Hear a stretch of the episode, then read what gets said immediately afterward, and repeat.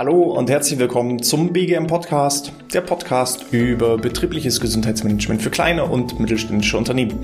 Mein Name ist Hannes Schröder und in der heutigen Episode geht es um die Produktivitätssteigerung durch Zeitmanagementmethoden.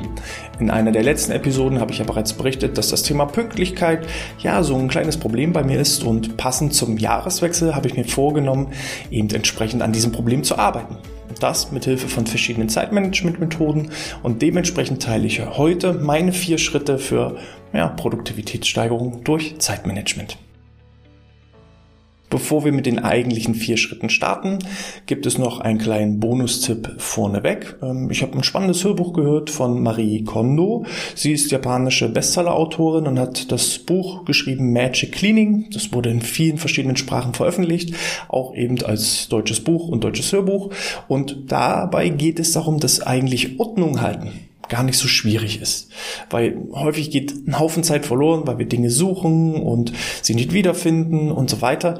Ähm, eigentlich muss ich nur einmal ordentlich aufräumen und vor allem auch ausmisten. Alles, was ich nicht regelmäßig benutze, nicht brauche, was ja vielleicht irgendwie schon alt ist und eigentlich nie benutzt wird, was eigentlich nur so ein Staubfänger ist. Das wird einmal aussortiert.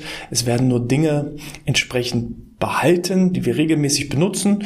Die werden an gewissen Plätzen positioniert, wo sie immer sind, damit ich weiß, wo ich entsprechend das finde. Und wenn ich es benutze, dann habe ich es gerade in der Benutzung und danach lege ich es wieder an seinen ursprünglichen Platz zurück. Und wenn ich das permanent nonstop ähm, ja, dauerhaft mache, ohne die Dinge kreuz und quer wieder zu verlegen, dann ist Aufräumen eigentlich gar kein großer, gar keine große Belastung und dementsprechend fällt es auch leicht Ordnung zu halten. Und das kann man auf viele Bereiche übertragen. Sei es das eigene E-Mail-Postfach. Einmal das E-Mail-Postfach ordentlich aussortieren, vielleicht äh, die verschiedenen E-Mails in Kategorien einteilen und dann entsprechend Ordnung halten. Und jede neue E-Mail, die reinkommt, dann eben vielleicht on Block einmal alle E-Mails abarbeiten, sortieren oder eben entsprechend löschen, wenn ich sie nicht mehr brauche. Dasselbe ist mit dem Kleiderschrank, Sachen, die ich seit einem halben Jahr oder einem Jahr nicht mehr angezogen habe, weil sie vielleicht zu klein sind, einfach entsorgen, brauche ich nicht mehr. Ja, und das ist so ein kleiner Bonustipp, Ordnung halten. Das geht auch eben am Arbeitsplatz, da auch sauber ordentlich den Arbeitsplatz verlassen. Es gibt ja so dieses Clean Desk Modell, wo ich wirklich abends, wenn ich Feier mache, der Tisch sauber hab. So, und dann schafft das auch so ein bisschen Klarheit, Struktur im Kopf und ich werde nicht äh, ja, von meinem Unterbewusstsein immer wieder auch abgelenkt, weil einfach ein riesiges Chaos auf meinem Tisch ist. Oder eben im E-Mail-Postfach. Oder eben, ja, zum Beispiel auch in der Kundenverwaltung. Wir haben jetzt zum Jahresbeginn eine neue CRM-Software, um einfach noch effizienter und noch effektiver, das sind so ein bisschen die Stichworte im Bereich des Zeitmanagements, entsprechend auch ähm, Ordnung zu halten und alles zu sortieren. Dann permanent nonstop mit kleinen Eintragungen dranbleiben und dann ist es auch kein riesiges Chaos. Das so als kleiner Bonustipp, aber jetzt kommen wir eigentlich erstmal zum ersten Schritt, wie ich jetzt für mich ja, eine Art System geschaffen habe, um produktiver zu sein. Abends, bevor ich, sage ich mal, schlafen gehe, liste ich für mich meine To-Dos des nächsten Tages auf. Das ist erstmal eine wirklich unsortierte, ungefilterte To-Do-Liste. Alle Dinge, die ich machen muss, die ähm, liste ich entsprechend auf, Stück für Stück. Sei es eben ähm, die E-Mails bearbeiten oder auf Aufgaben oder Aufgaben verteilen oder große Projekte einfach hintereinander weg. Alles erstmal aufschreiben, was mir vermeintlich noch im Kopf herrscht, das kann ich auf Papier machen. Ja, Denken auf Papier ist so im Prinzip alles, was ich aufgeschrieben habe, ist aus dem Kopf raus. Das hilft eben auch wirklich das Unterbewusstsein zu beruhigen, weil unser Gehirn denkt immer, wenn wir Dinge aufgeschrieben haben, dass wir sie auch in gewisser Art und Weise erledigt haben. Und das hilft eben gerade am Abend, dass ich nicht im Bett liege und denke, oh Gott, oh Gott, was habe ich alles noch so viel zu tun und zu machen und was muss ich noch alles erledigen, dass ich da einfach mal runterschreibe, was sind so die die Aufgaben, die anstehen, erstmal völlig ungefiltert, unsortiert nach Wichtigkeit oder Dringlichkeit ist erstmal ähm, nur der Schritt eins aufzulisten, was muss ich wirklich tun, was sind die To-Dos. Und dann mal zu reflektieren. Das ist dann so ein bisschen Schritt Nummer zwei.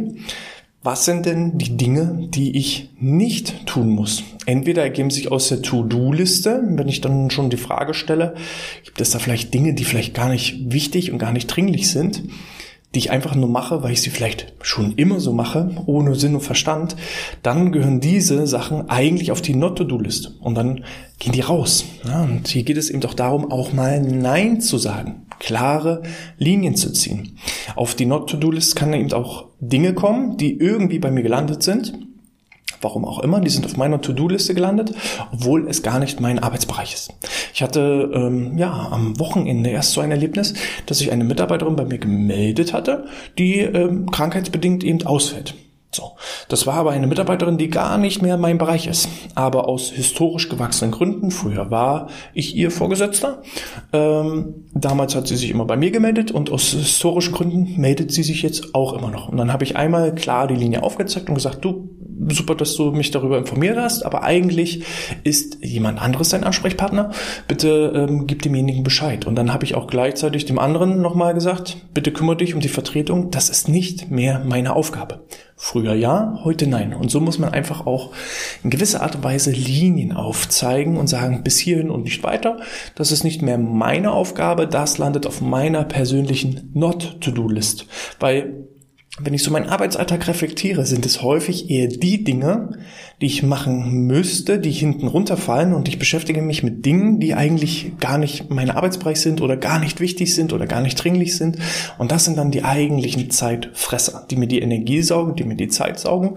Und die Zeit, die wirklich wichtige Zeit für die wichtigen Dinge, die ist dann auf einmal nicht mehr vorhanden. Und das führt natürlich zu Stress, zu Zeitdruck, zu innerer Unzufriedenheit, weil die wirklich wichtigen Dinge, die ich erledigen muss, die brennen mir dann ja immer noch unter den Nägeln und ich weiß, oh, das ist wichtig, das muss ich erledigen. Aber ich habe irgendwie am Tagesende 10.000 Dinge gemacht, war auch wahnsinnig beschäftigt, aber nicht mit den wirklich wichtigen Dingen, die mich nach vorne bringen. Und deshalb ist die Not-to-Do-Liste, also Dinge, die ich nicht mache, Dinge, zu denen ich auch aktiv Nein sage, fast noch viel, viel wichtiger als die eigentliche To-Do-Liste.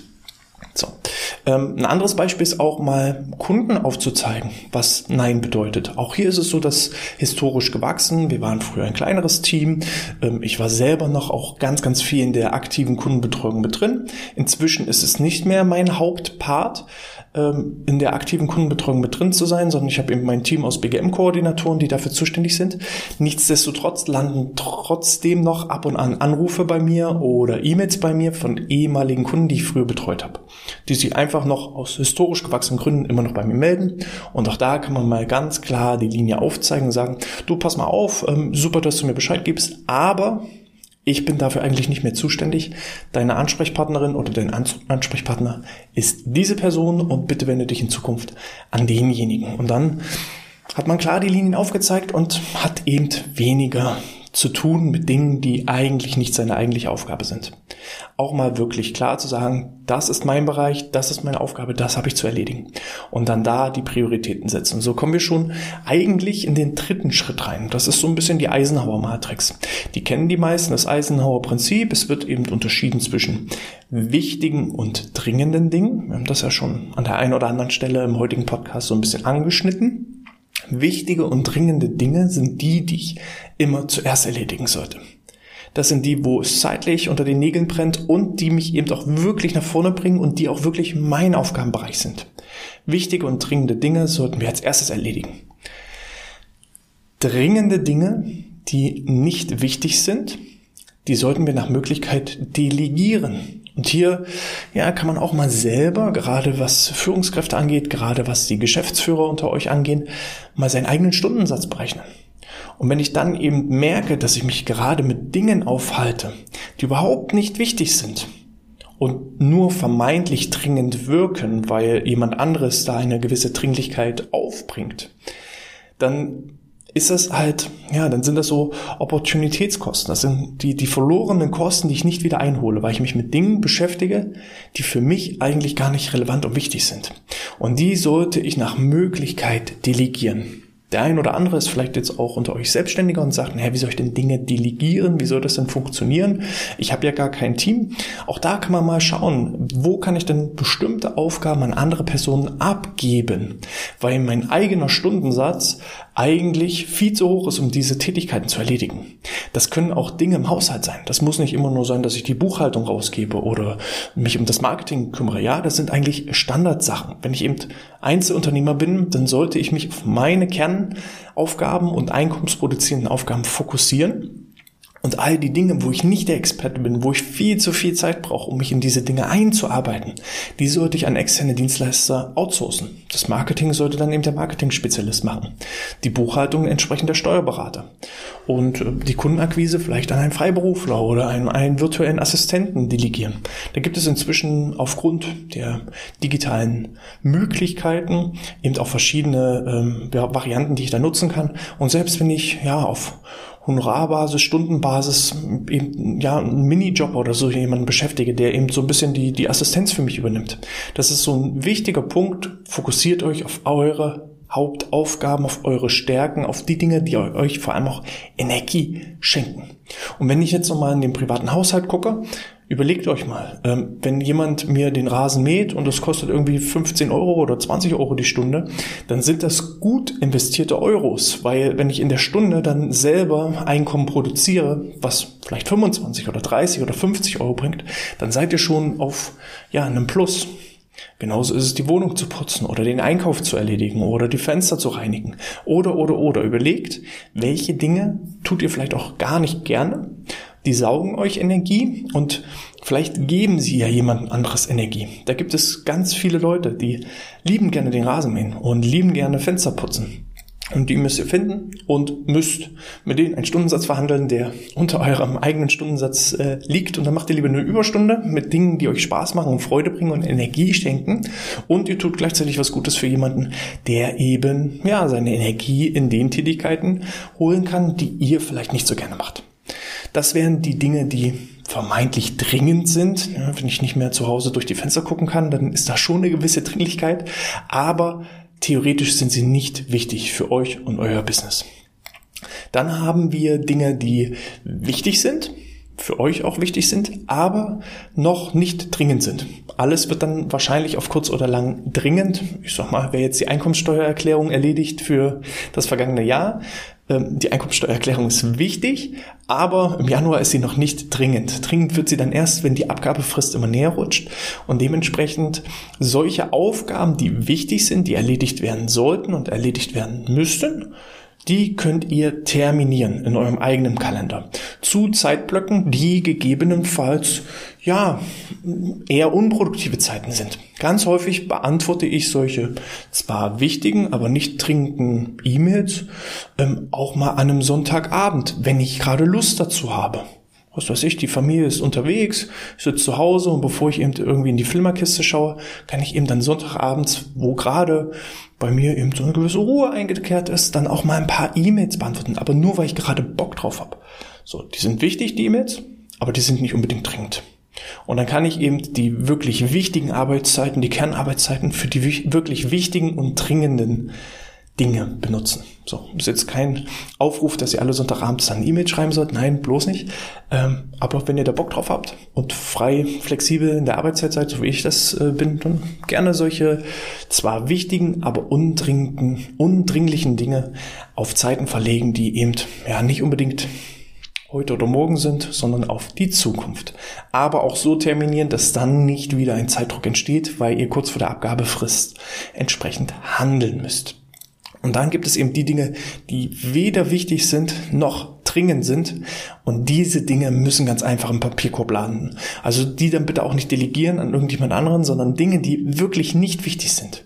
Und Dinge, die auch nicht dringend sind, die gehören ab sofort in den Papierkorb auf die Not-to-Do-List von jedem Menschen dieser Welt, weil es passiert auch hier, dass historisch gewachsen einfach Dinge gepflegt werden, gerade so bürokratische Sachen die einfach gemacht werden und niemand weiß eigentlich, wenn man mal so ein bisschen sich reflektiert und sich fragt, warum machen wir das eigentlich? Die sollte man einfach abschneiden. Und hier geht es auch darum, schneiden und wachsen. Das kann auch sein, dass sich Dinge am Anfang, die vielleicht wichtig waren, irgendwann als unwichtig herauskristallisieren. Ähm, ein schönes Beispiel ist das, ähm, die App Clubhouse. Am Anfang haben alle Clubhouse total gefeiert und es war total wichtig und alle haben gesagt, oh, das ist der nächste, das nächste, ja, der nächste Social Media Kanal und wir müssen jetzt Clubhouse machen und wir müssen da einen Kanal aufbauen und wir müssen da Dinge senden und es war wichtig und dringend, weil die ersten Player sind diejenigen, die die ganz vielen Follower abgreifen und alle hatten da eine gewisse Wichtigkeit und Dringlichkeit. Heutzutage spricht niemand mehr über Clubhouse. Ich weiß gar nicht, ob es die App überhaupt noch gibt und dementsprechend ist das inzwischen weder wichtig noch dringend. Es gibt aber bestimmt, sofern die App, ich habe keine Ahnung, ob die noch da ist oder nicht, es gibt garantiert noch welche, die auf Clubhouse noch senden, obwohl gar keiner mehr zuhört. Und dann sind das so Dinge, die waren am Anfang wichtig, die waren dringend und jetzt sind sie weder dringend noch wichtig und eigentlich kann man es dann abschneiden. Aber es fällt uns manchmal schwer, Dinge abzuschneiden, weil wir ja eben das schon immer so machen. Und wir haben uns ja daran gewöhnt und wir haben ja auch viel Energie reingesteckt. Und ähm, Dinge abzuschneiden, weil es vermeintlich das tote Pferd ist, was wir reiten, das fällt vielen deutlich schwerer, als das jetzt ganz klassisch auf Papier äh, der Fall ist. Und deswegen ist es eben so wichtig, einfach auch wirklich mal zu reflektieren. Was ist denn wirklich wichtig? Was ist nicht mehr wichtig? Was ist nicht mehr trinkt? Was nicht trinkt und wichtig, unwichtig ist? Abschneiden und nur die wichtigen und dringenden Sachen als erstes erledigen, die wichtigen und aber nicht dringenden Dinge an zweiter Position machen und die ja, dringenden, aber für mich persönlich weniger wichtigen Sachen gegebenenfalls delegieren, gegebenenfalls aber auch abschneiden. Im E-Fall immer abschneiden, schneiden und wachsen. Ja, und dann am ja, am Abend, also bevor ich die eigentliche To-Do-Liste erstelle, das war zwar in meiner Aufzählung der eigentlich erste Schritt, aber ihr könnt euch das wie so eine Art Kreislauf vorstellen. Der erste Schritt war ja To-Dos auflisten, dann daraus die Not-To-Dos herausfiltern, überlegen, wozu muss ich Nein sagen, was kann ich abschneiden, dann nach der Eisenhower-Matrix so ein bisschen sortieren und ähm, die wirklich wichtigen und dringenden Dinge nach Möglichkeit als erstes erledigen. Da gibt es so das Prinzip Eat the Frog First, also die großen und herausfordernden Sachen als erstes machen. Das ist so eine Variante. Ihr müsst einfach mal selber schauen, wie seid ihr so vom Typus. Es gibt halt diejenigen, die wirklich so die große Kröte, die größte Herausforderung als erstes schlucken, weil dann eben so ein Erfolgserlebnis ist, dass man sagt, okay, egal wenn ich heute jetzt nichts mehr mache, und nichts mehr schaffe, habe ich trotzdem eben diesen Brocken, diese Kröte, die habe ich schon erledigt. So, und das kann zusätzliche Energie freisetzen und ich habe eben wirklich die, die schwierigste Herausforderung gleich erledigt. Das ist so äh, Prinzip Nummer eins, was viele verfolgen. Es gibt aber auch ähm, andere Ansätze, die eben zum Beispiel sagen, mach am Anfang lieber kleine, schnelle Sachen, um Momentum zu erzeugen. Dass ich eben nicht die große Kröte, die vielleicht auch viel Zeit in Anspruch nimmt, als erstes mache, sondern zuerst wirklich kleine Dinge, die ich schnell umgesetzt bekomme und davon vier, fünf, sechs ja, kleine To-Dos erledige, um Momentum zu erzeugen. Das heißt, ich habe schnelle Erfolge, ich kann viele Punkte schnell und einfach auf meiner To-Do-Liste abhaken, um so Energie zu sammeln, um eben genug Momentum zu haben für diese große Kröte, die ich dann noch entsprechend schlucken muss. Ähm, aus meiner Erfahrung heraus, beide Varianten funktionieren. Mal ist die Kröte so groß, dass ich vorab ein Momentum brauche. Mal ist die Kröte ja, so groß, dass ich sage, okay, die nehme ich gleich als erstes, dann habe ich den Brocken weg. Da muss man einfach schauen, wie man vom Typus her drauf ist. Und vor allem, wie auch, wie groß die Kröte oder wie herausfordernd die Kröte ist. Das wäre praktisch Schritt Nummer drei. Also die To-Dos zu priorisieren. Und der letzte Punkt ist, die Erfolge auch nochmal zu reflektieren. Und das ist praktisch das, was ich auch abends mache, bevor ich die neuen To-Dos übertrage. Das heißt, ich schaue, welche Aufgaben habe ich tatsächlich erledigt, welche To-Dos sind vielleicht noch offen. Diejenigen, die noch offen sind, übertrage ich entsprechend auf meine To-Do-Liste für den darauffolgenden Tag. Auch hier dann wieder reflektieren. Ist es wichtig oder nicht wichtig? Ist es dringend oder nicht dringend? Und ähm, Erfolge feiern ist eben auch, ja, nochmal so Selbstvertrauen zusammen. Weil gerade am Abend ist es ja so wichtig. Ich gucke, was habe ich denn geschafft? Und ich erzeuge dadurch Selbstvertrauen, Selbstbewusstsein, dass ich sage, boah, Wie geil ist das denn? Ich habe die große Kröte geschluckt, ich habe noch fünf kleinere Aufgaben, ja, die kleinen Kirschen obendrauf erledigt und ähm, denke auch hier wieder auf Papier, habe dadurch so wieder richtig Endorphine frei, die ich freisetze. Ich habe ein positives Glücksgefühl kurz bevor ich eben auch schlafen gehe. Das setzt natürlich auch dann über Nacht wieder im Unterbewusstsein die richtige Energie frei und kann dann eben mich auch schon so ein bisschen auf die nächsten To-Dos des nächsten Tages freuen, anstatt daran zu ersticken, wie viel noch zu tun ist, ähm, habe ich eben da schon mal so diese positive Energie und freue mich eher auf den nächsten Tag und eben auf die To-Dos, die noch offen sind und die ich dann eben mit voller Kraft und Energie im nächsten Tag umsetzen kann. So, und das sind halt so die vier Schritte. Und dann müsst ihr es euch vorstellen wie so ein Kreislauf. Das macht ihr jeden Tag. Ähnlich wie beim Magical Cleaning. Einmal Ordnung schaffen, einmal Struktur reinbringen und dann immer wieder diesen Kreislauf äh, wiederholen. Na, also wenn ich Dinge benutze, dann wieder zurückbringen. Das ist auch ein Kreislauf. Und bei uns ist es so, du tust auflisten, not to do's rausfiltern, priorisieren nach der Eisenhower Matrix und dann abends Erfolge feiern und den Feierabend genießen, glücklich und zufrieden schlafen gehen und dann kann fast nichts mehr schiefgehen. Und dann haut es auch hin mit der Pünktlichkeit und die Unpünktlichkeit ist entsprechend eliminiert. Hilfreich ist es auch, selbst in dieser To-Do-Liste so gewisse freie, kreative Zeitblöcke mit einzuplanen. Also verplant nicht mit To-Dos euren gesamten Tag von acht Stunden, sondern im Höchstfall 60 bis 75 Prozent eurer Zeit, sodass 40 bis ja, im schlechtesten Fall nur 25 Prozent freie, kreative Zeit entsteht, wo ihr auch mal Pause machen könnt, wo ihr euch erholen könnt, wo ihr soziale Kontakte pflegt. Oder wenn jetzt mal wirklich eine völlig unvorhergesehene Brandstelle entsteht, wo Wichtigkeit und Dringlichkeit sofort gefragt ist, dann habt ihr entsprechend einen kleinen Zeitpuffer, der dafür eben vorgesehen ist. Und dann ja, kommt ihr auch nicht mit eurer Zeit aus dem Ruder. Gebt mir gerne ein Feedback dazu. Wie hat euch das gefallen? Konntet ihr von den Tipps und Inspirationen auch noch was mitnehmen? Welche persönlichen Tipps habt ihr auch noch mal, um euer Zeitmanagement nach vorne zu treiben? Schickt mir dazu gerne eine E-Mail an info@outness.de oder in den Podcast-Bewertungen unter Apple iTunes oder in der Podcast-App. Da könnt ihr nicht nur eine 5-Sterne-Bewertung abgeben, sondern entsprechend im Freikommentarfeld auch noch den einen oder anderen Tipp reingeben. Ich lese alle Kommentare, alle entsprechenden Bewertungen und freue mich da auch auf euer Feedback. Falls ihr selbst euer betriebliches Gesundheitsmanagement auf das nächste Level bringen möchtet, dann registriert euch doch für eines der ja, begehrten BGM-Strategiegespräche. Nutzt die Chance, mit einem meiner Experten für 30 Minuten mal herauszufinden, wo steht euer BGM jetzt und wo wollt ihr hin? Und dann können wir gemeinsam an Lösungen und Konzepten arbeiten. Und äh, entsprechende Links dazu zur Terminbuchung findet ihr in der Videobeschreibung oder entsprechend für die Podcast-Hörer in der Shownote. In diesem Sinne, ich wünsche euch alles Gute, viel Erfolg und viel Glück bei dem Zeitmanagement. Bleibt gesund und sportfrei.